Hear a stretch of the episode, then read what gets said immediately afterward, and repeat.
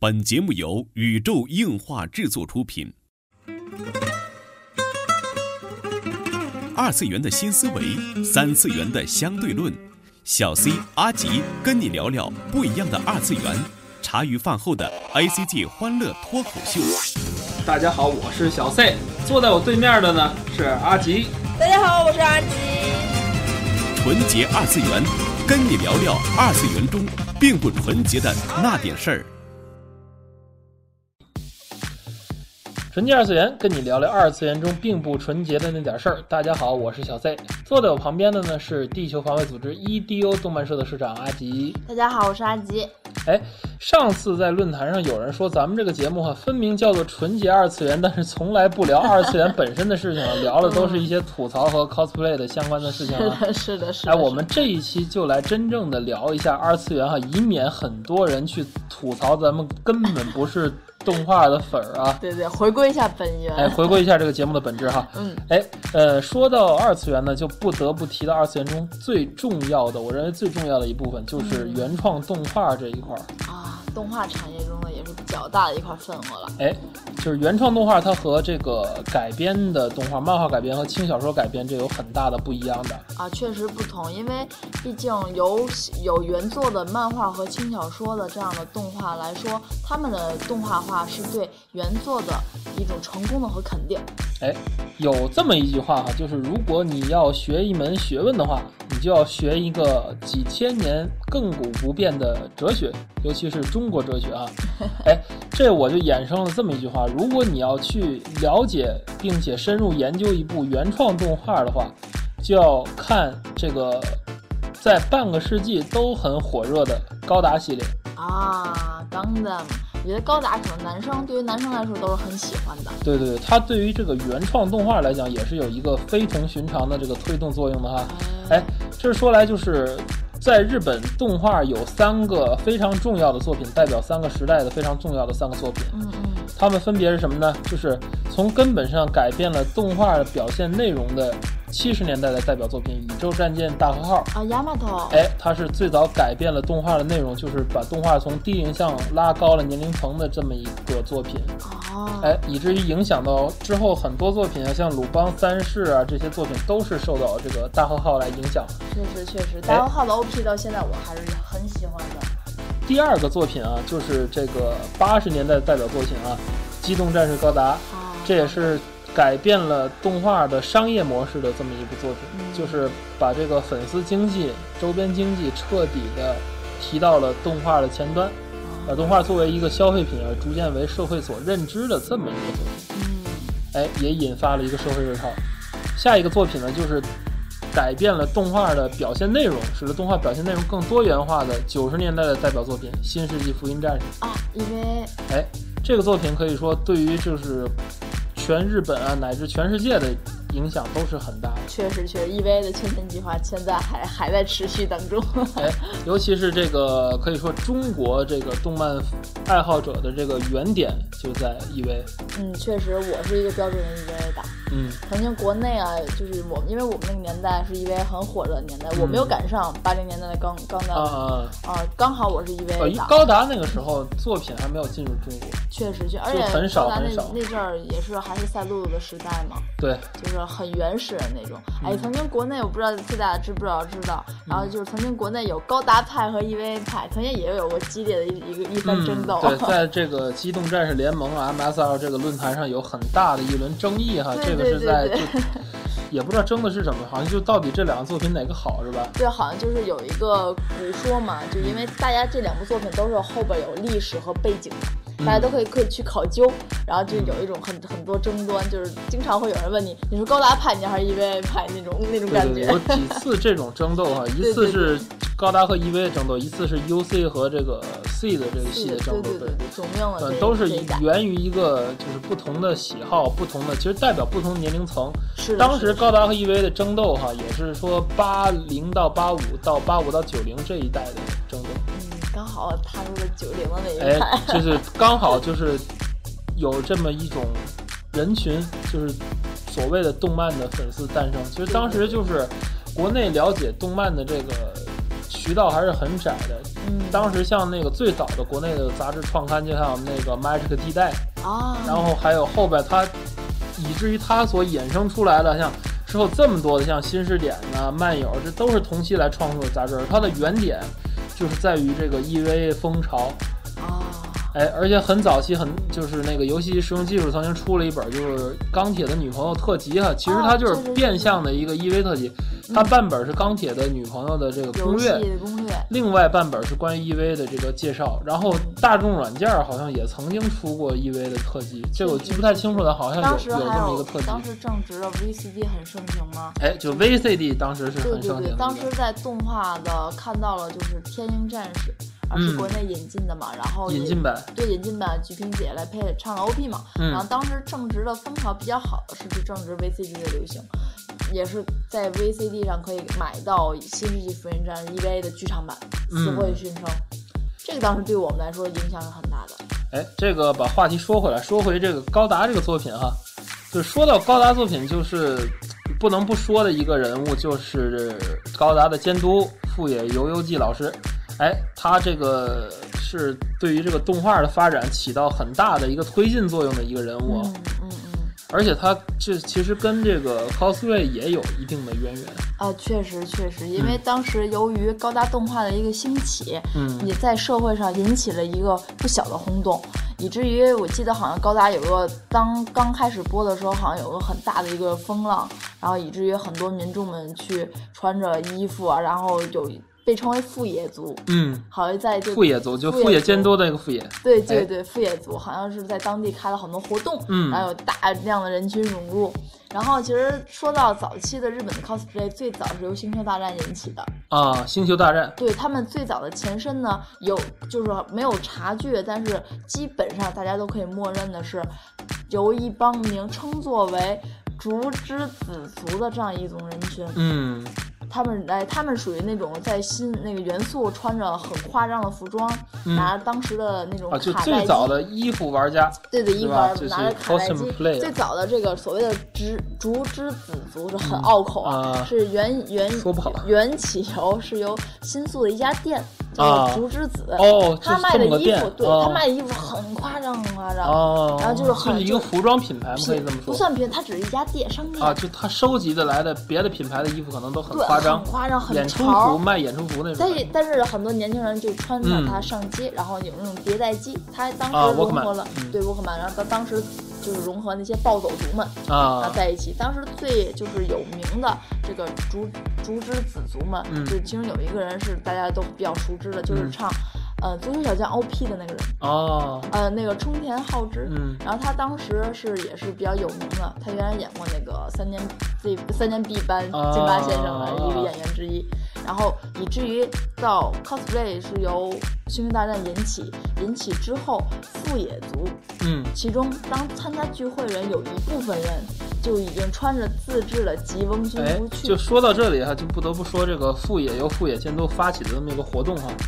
哎，这我把这个来龙去脉说一下啊。富野发起这个活动的名字叫做《动画新世纪宣言》。嗯，哎，它是怎么由来呢？这还得从高达的制作说起哈。当时高达制作的初期的时候呢，就是这个 Sunrise 要做一个这个高年龄层一点的动画，他们就从这个宇宙战舰大和号这个得到启示，因为当时宇宙战舰大和号已经在社会上引起了很大的一个轰动。确实，哎，他们就是入手了一些宇宙战舰大和号制作的内部资料。嗯，然后他们制作的这个原点就是说。培养粉丝，因为当时宇宙战舰大和号这个已经有一个固定的粉丝群了。嗯，他们当时制作理念就是，如果能得到二十万或者三十万的粉丝粉丝支持，就由这些粉丝的消费力就足以去捧红这么一部作品了。所以他们得到这个宇宙战舰大和号的这个内部资料之后呢，他们就开始策划了这样一部就是作品，开始就就打算是几个少年啊乘坐一个 Pegasus 宇宙船。然后在太空漂流，然后和外星人作战的这么一个故事啊，有种对对对，受到当年那个也受到当时的这国外科幻小说、科幻小说的影响，星际迷航那种感觉。对对对，科幻小说的一个影响。S F 那哎，也是受到这些作品的这个影响吧。是不是之前好像外国也有一部，好像就是很多少年们在宇宙里？对对对，就是这科幻科幻小说吧，科幻小说由这个去引起来的这么一个故事。嗯，当然在讨论之中，这个案子就成为了废案。当然就是之后有一部三作品是《银河漂流》，啊，也是就由这个作品可以说是废案去衍生的。这个咱按下不表。哎，咱们来说这个高达，嗯嗯，高达在就是富野监督监督他接手这个作品之后呢，嗯，就进行了很多很多的改良，嗯嗯嗯。就是他富野的作品有这么一个特点哈，他经常是对于这个开发商有一定的欺骗性。哎，此话怎讲？就比如说拿他两个作品举例子哈，就《机动战士高达》啊和这个他还有一部作品叫《重战机 L 盖姆》，这是两部他很著名的作品。嗯，你没有发现就是《机动战士高达》里的机动战士并不叫机动战士？哦啊，好像是哎，对吧？叫对，就是它是由也是由这个一个科幻小说的一个设定演变而来的。哦，嗯，当时其实叫 Mobius 这个这个名称是为了防止那个被被告被就告他盗版才才改的这个名字。哦，原来是这样，原来也是因为一些个法律纠纷，然后对对对，就就避开，因为 因为它最早的设定是一种宇宙强化服嘛，当时好像叫 Power 四子，好像叫什么，呃，具体的。就是有待大家去考证啊，大概是这个意思。哎，大概是这个意思。交流。哎，然后呢，就是经过这个一遍一遍的变化吧，最后就是折了中。就是当时它原设定就是两三米高的，就像现在很多的机器人动画一样，就是两三米高的一个机械。然后呢，但是当时流行的是几百米高的那种巨大巨大型，就是因为亚马逊那时候就是很大很大那种。不不，当时就是在机器人动画界里流行的是几百米高的。哦。所以说最后取中取中到什么？取中到元祖马金刚 Z 是一样高的。哦。跟魔神 Z 是一样高的。对对对。所以说这是有一个妥协的过程，而且高达的设定就是最早的设定是纯白色的。哦，因为富野本人的设定是纯纯白色。别说现在的 UC 独角兽的，对独角兽还是比较回归这个原本的设定。哦，就是高达是一个纯白色，就是那为什么他他最后就是因为赞助商就是纯白色这个东西看起来像没有涂装的这种这种感觉。你你买玩具商吗？对对，是当时的这个玩具不太一样，跟咱印象中的这个钢普拉也好啊，这个其他手办也好，其实它跟那个动画里出现的样子不太一样。哎，它可能是一个就是呃。更接近于以前玩具的概念哈，就是那个外形很像的一个东西，但是可能手上能发出一个弹簧导弹啊之类的这个东西。对，好像就是小时候玩那种。哎，对对对，就跟变形金刚一样，大方块那样。高达早期的玩具都其实都差不多是这种感觉的，所以说那个开发商一定要加上三原色。啊，要要对对，所以高达就是三原色。但是你没发现，在富野写的这个作品里边，他们都通称为这个东西叫做希洛伊啊，就是白色白色家伙，白色恶魔。所以说他就是一个很固执的这么一个人。所以说他在制作这个这个作品的时候，就是其实高达这个作品，因为它的这个市场的定位问题，其实放送初期特别不人气。哦哦，好像几近要被腰斩的感觉。对对对对对，最早当初高达第一部的预定是五十二话嘛，哎，然后最后就变成了四十三话，就是中间其实是被腰斩，而且中间就是有一段时间夏亚这个角色并没有出出现。对呀，是因为他收视率太低了，他收视率可能是九点多一点儿，然后就是赞助商说你这个这个蒙面的角色。可能对收视率有影响，然后就对对对，夏亚就就就走了，被迫的就走了。然后你发现夏亚不在那时候，就变成了那个高达每次要打一些什么新的机器人啊什么的，好像砍萝卜一对对对，立刻就就就 Golf 就出来了，然后后面 Dome 就出来了，对对对，然后就感觉很奇怪。以前设定可能就是打扎古嘛，对，就包括中后期来讲，中后期打那那些什么毕格罗呀、扎古雷罗啊这些，就是。剧场版里被删掉的这些机体，其实都是因为赞助商的一些事情，包括后边那个就是 G Fight，就是能合体的那个，实际上就为出新玩具啊。那那那，但是姑且我先首先啊，我先就是稍微总结一下，也就是说讲到这里的话，嗯，也就是说高达零七，实际上我主要要说的点就是这个富野这个监督对跟这个赞助商所玩的这个游戏哈。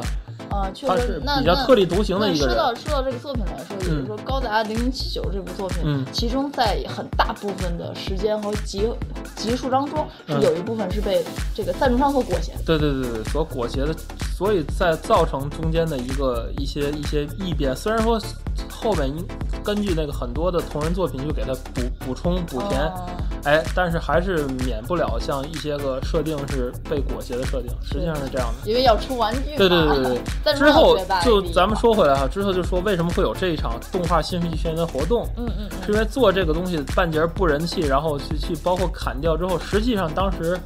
播送完成之后是引起了一个很大的余波，它余波在于什么？就是很多的这个粉丝，他们并不是通过电视去看的。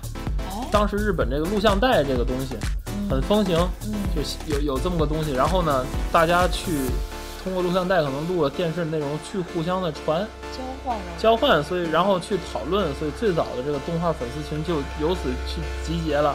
哦，然后就是富野提出了这个制作。这个剧场版的一个意向，当时他很很很厉害，就去找了这个亚麻头的制作的公司，就松松竹映画嘛。哦哦松竹映画当时找这个松竹映画，就说我们要做一个就类似《星球大战》这种三部曲，一二三，是坚决不会同意的。他们就说必须你在一部电影的时间把这个整个动画的故事讲完。哎，但是当时就是富野也是据理力争吧，然后就是在有种一意对对对对，在在在他这个之后去决定做这个三部作的时候，就是做了那么个类似发布会哦，就叫这个动画新世纪宣言。当时富野向全社会来宣告什么，就是看有当时特别人特别火，整个这个当时是这个是新宿吧，这个地方就是水泄不通。整个就是交通都造成混乱了，所以以至于以至于在高达的那个年代引起了一定的社会反响力。对对对对对，当时富野就像全社会社会宣告，就这么多年轻人因为一个动画的电影去聚集在一起，你们怎么能说就是你们社会媒体怎么能说动画是一个粗俗去鄙陋的一个东西呢？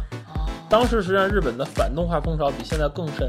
现在实际上是大家接受了日本动画这么一个存在了，以至于大家接受这是一个日本的一个象征性。对对对对，当时这个动画的新世纪宣言一发布，然后就是正式的宣告了日本的动画进入了一个全新的时代，然后当然是换来了高达剧场版一二三的一个大火，而且被动画当时赞助商去裹挟的一些东西，呃，都删掉了。也是没有办法的，因为对对对对，就包包括那个很奇怪的那个装高达用的小飞机也删掉，就 G Fight 被那 k o a b u s a 来来就变化了，就变成一种宇宙战斗机了。哦，哎，是这么样的一个发展过程。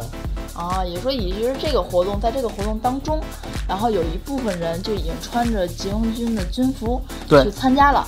以至于这个就变成了一个像是日本的一个 cosplay 的事业的一个初步的一个起脚点，所以就诞生了这么一个就现在所说的这个 cosplay 的一个活动，嗯，算是一个起起落起落点吧。对从它逐步的就开始大家更火热了。对，其实这个参加活动的这个年轻人当中哈，还有一个很有意思的大聚局，聚局，对对对对对，就是 就是后来甘尼克斯的这个。几大元老之一吧，就当然是学生冈田斗司夫哦。冈田也是一个非常彻头彻尾的高达迷，然后他曾经就是做过什么行为？他去约那个富野，嗯，去约富野，就是你来给我们讲讲高达制作的这些秘话什么的。哎，对，本来很满心期待，就有那么愉快的谈话，嗯，但是呢，没想到当时富野就穿着一身白色的西装，嗯，说出来绝口不提高达，而是说大谈你作为社会人的责任，就青少年作为一个社会人所。有的一个责任。当时冈田斗斯夫大概可能是高学生时代，学生时代就现在所有记录就当然这个也是留给考据党去考证一下啊，这个年代方面可以对上的，这个挺简单。也许以后我们会在咱们那个宇宙硬画的这个微信平台上专门去做这么一期杂志哈。哎，这里顺便做个广告哈，就是咱们宇宙硬画的这个微信公众微信号是 cos 二三三。你在微信里加这个订阅号哈，加 cos 二三三就可以搜到咱们宇宙硬化的官方订阅号。呃，咱们每周二和每周四会给你推送最新的一个动画评论，还有二次元的一些消息。这也是很好的来反击哈，咱们不懂二次元的这个评论。其实我们每周有做两稿，真的很辛苦，就我们两个人在做啊。是的。哎，也欢迎大家给这个宇宙硬化的去投稿。哎。这里说到了这个七十年代的作品和八十年代的这个作品哈，哎，然后就引发了这个九十年代的这个 EV 这个作品啊。确实确实。哎，九十年代 EV 实际上也对动画来讲是一个非常大的一个革新。非常大，而且哎，这里就说来，我想到一个很有意思的事情，就是你说七十年代的这个，呃，代表作是大号，八十年代代表作是高达，九十年代代表作是 EV，嗯，那么零零年到一零年的代表作是什么呢？这个可以说，我觉得个人认为，从九十年代之后，所谓的日本动画代表作，嗯，就是一直的乃至现在，嗯，都已经没有办法，你可以哎，没有办法界定了哈。对，哎，有一句话是怎么说来着？现在很好像很风行，哎，呃，叫呃一一生。推哦，怎么怎么一生推推一季哈，哦，对，一生推推一季。现在是一个动画这个速生速死的年代啊。是是是是，我觉得动画可能大家接受的一个媒介不同了。哎，当时可能只是个 VCD 啊，一些个动漫杂志。哎，其实我想到一个很有趣的观点哈，就是如果说七十年代大号，八十年代高达，九十年代 EV 的话，我觉得零零到一零这个年代，代表日本动画本身的，也许是日本动画本身。因为就正是这个十年来讲，日本动画作为一种符号来讲，对全世界的这个来输出，没错，影响力很大。对于现在对于全世界人们来说，想到日本，可能动画，对对，作为日本的一个符号啊，就是像之前那个我看咱们国内一个新闻节目哈，就是白岩松好像去采访日本的外务大臣，就是这是白岩松转述他的话啊，哦，就是日本的外务大臣说什么是日本文化。日本文化就是两一两个小孩子，一个说德语，一个说法语，两个语言两个语言不通的孩子，当他们拿出一个哆啦 A 梦的时候，两个孩子就可以玩到一起。哇哦，这就是代表日本的这种动漫文化对于世界的一个影响。确实，确实。哎，其实说到这儿，咱们这期哈总结一下哈，咱们说到了这个七零年代的代表作大号，还有这个八零年代重点说了八零年代代表作高达，然后稍稍说了一下九零年代的代表作《星际福音战士》。然后咱们讨论这个零零到一零的动画的这个代表作是什么呢？虽然说没法去具体界定哈，但是似乎日本动画本身成为了零零年到一零年的代表作。哎，放在历史的长河中看哈，好像就是每个每个阶段有每个阶段特点，但是放在这个速生速死的年代哈。呃，动画本身作为了一个文化产品，就跟咱们人类本身通过互联网作为了一个有机的生命整体一样。哎，这就是本期内容，纯洁二次元，跟你聊聊二次元中并不纯洁的那点事儿。大家下期再见。